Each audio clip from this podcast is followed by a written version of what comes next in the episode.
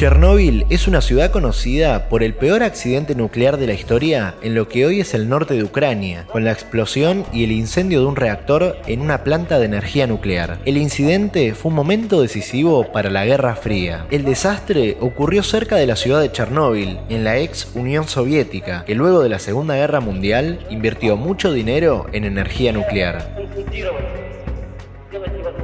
El 26 de abril de 1986 se programó un mantenimiento de rutina del cuarto reactor de la estación de energía nuclear y los trabajadores planearon usar el tiempo de inactividad para probar si el reactor podía enfriarse si la central perdía el suministro eléctrico. Sin embargo, durante esta prueba, los trabajadores infringieron protocolos de seguridad y aumentó la potencia dentro de la central. A pesar de los intentos de apagar el reactor por completo, otro aumento de potencia causó una reacción en cadena de explosión en su interior. Finalmente, el núcleo del reactor se expuso y arrojó material radioactivo hacia la atmósfera. Lo que ocurrió realmente es que fue una explosión de vapor en lugar de una explosión nuclear. Al romperse el núcleo, el material radioactivo se dispersó por el aire a través del vapor y el viento fue el principal medio por el cual se contaminaron los kilómetros aledaños a la central nuclear, esparciendo micropartículas de uranio, contaminando campos, ríos, lagos y pueblos. Los bomberos intentaron intentaron apagar las llamas en la central y eventualmente los helicópteros arrojaron arena y otros materiales en un intento de sofocar el incendio y contener la contaminación. A pesar de la muerte de dos personas en las explosiones, los trabajadores y bomberos heridos y el peligro de lluvia nuclear y fuego, no hubo evacuados en las zonas cercanas sino hasta 36 horas después del comienzo del desastre. Ni siquiera se evacuó la ciudad de Pripyat, la cual fue fundada en 1970 específicamente para dar hogar a los trabajadores de la central nuclear. La Unión Soviética consideró que la divulgación del accidente nuclear era un riesgo político muy importante, por lo que decidieron mantenerlo en secreto lo máximo posible. Sin embargo, para ese entonces ya era demasiado tarde. El colapso ya había propagado la radiación hacia Suecia, en donde las autoridades de otra central nuclear comenzaron a preguntarse qué ocurría en el país vecino. Luego de haberse negado, el 28 de abril los soviéticos hicieron público el accidente.